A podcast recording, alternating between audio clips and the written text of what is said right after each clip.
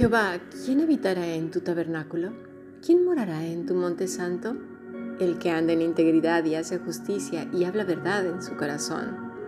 Salmo 15, versículo 1 al 2. Vamos ahora a leer Lucas 15, desde el versículo 2.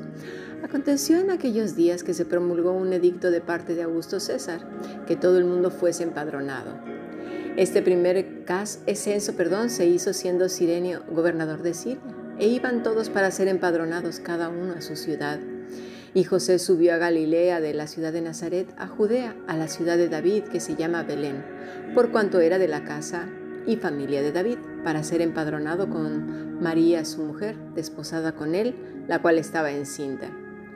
Y aconteció que estando ellos allí se cumplieron los días de su alumbramiento, y dio a luz a su hijo primogénito, y lo envió en pañales, envolvió en pañales y lo acostó en un pesebre, porque no había lugar para ellos en el mesón hemos escuchado palabra de Dios.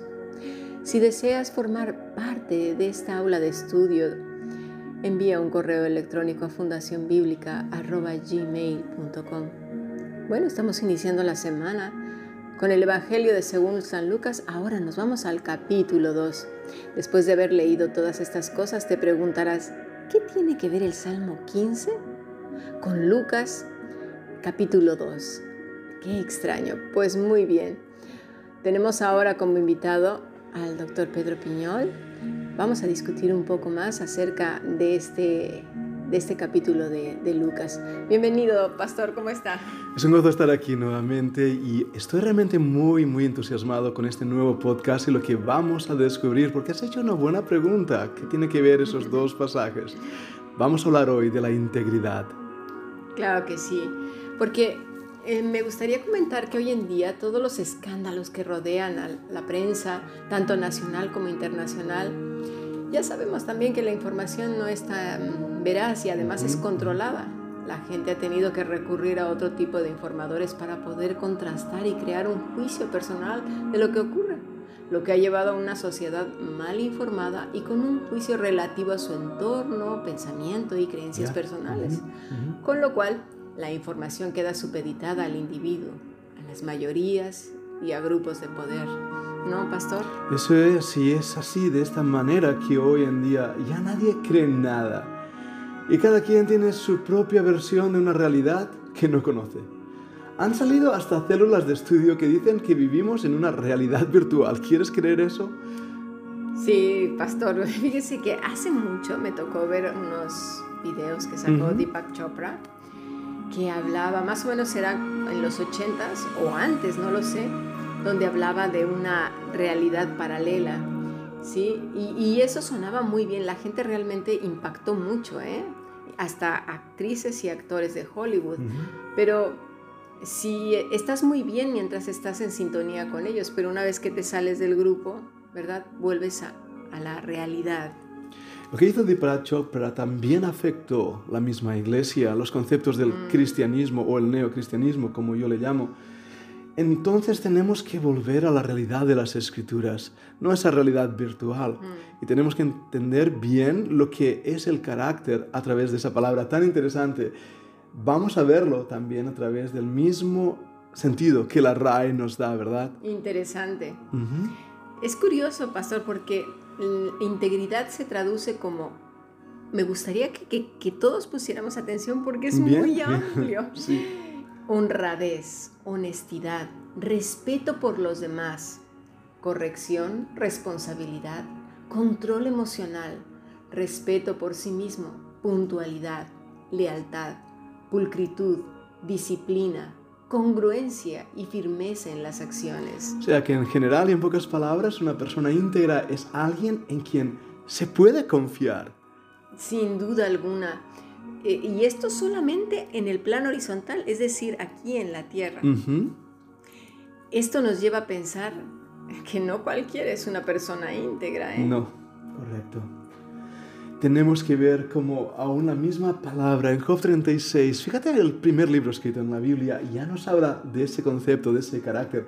Mira, Job 36, versículo 4. Porque de cierto no son mentiras mis palabras, contigo está el que es íntegro en sus conceptos. Mira la palabra. La palabra original interior viene del hebreo tanim, que quiere decir perfecto. Mira otro pasaje. Preserva también a tu siervo de las soberbias, que no se enseñoreen de mí. Entonces seré íntegro y estaré limpio de gran rebelión. Entonces seré entero, sin defecto, es lo que está diciendo el escritor bíblico. Integridad, verdad, sin engaño, sin tacha.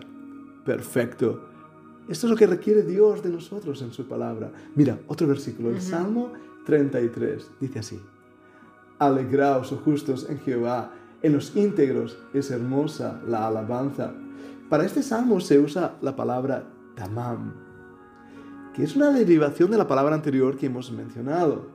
Quiere traducirse, puede traducirse perfecto, íntegro. Quiere decir que si no se enseñorean de él las soberbias y las rebeliones, el resultado culminará en integridad, en, perfección. perfección. También sería bueno observar que hay una palabra en eh, que quiere decir eh, tzadik, justos, íntegros, derechos, que viene de otra palabra que tzadak, derecho en el sentido moral, forense, justamente hacer justicia, justo. Y aquí puede ser que la gente confunda un poco con justo, con justicia. Sí que es verdad que Cristo nos ha justificado por la fe y que somos justos delante de Él, pero eso no nos convierte en personas íntegras. La integridad es una virtud que se desarrolla una vez que nacemos de nuevo. Yo creo que necesitamos más ejemplos. Volvamos a, Lucas, ¿qué le parece? Hagámoslo y quiero remarcar lo que acabas de decir. En el Antiguo Testamento, Sadak es el justo en el carácter. Recuerda que Lucas está viniendo desde el Antiguo Testamento y empieza a narrar la historia bíblica. ¿Por qué crees que el Evangelio y el libro histórico de Hechos forman parte del canon? ¿Qué crees? Pues esta era una pregunta que yo me hacía porque regularmente en la facultad, bueno, usted también estudia en la facultad o en el seminario, se nos enseña siempre del Evangelio de Lucas, toda la historicidad que hay en él, que es un médico, bueno, cantidad de cosas que mm, es solamente fruto de la escolástica, del academicismo. Y a veces cuando vamos a estudiar incluso los evangelios, algunos estudiantes dicen, ah, esto ya, ya me lo sé. ¿Verdad? Y ahí está el error que yo mismo he cometido muchas veces de enfatizar el academicismo, de enfatizar lo horizontal aquí en la tierra. Pero lo que debemos ver es que en el cielo Lucas es conocido por su carácter, no por lo que hacía o hace, sino por lo que era. De hecho, el hecho de que el Señor lo haya inspirado para escribir el Evangelio y también el libro de Hechos, nos da evidencia del testimonio que tenía delante de Dios este hombre. No hace falta que se nos dé una amplia descripción de sus cualidades o de su relación con Cristo. Yo creo que vamos a profundizar un poquito más en nuestro siguiente podcast. ¿Qué le parece? Me parece muy bien. No os perdáis la siguiente parte.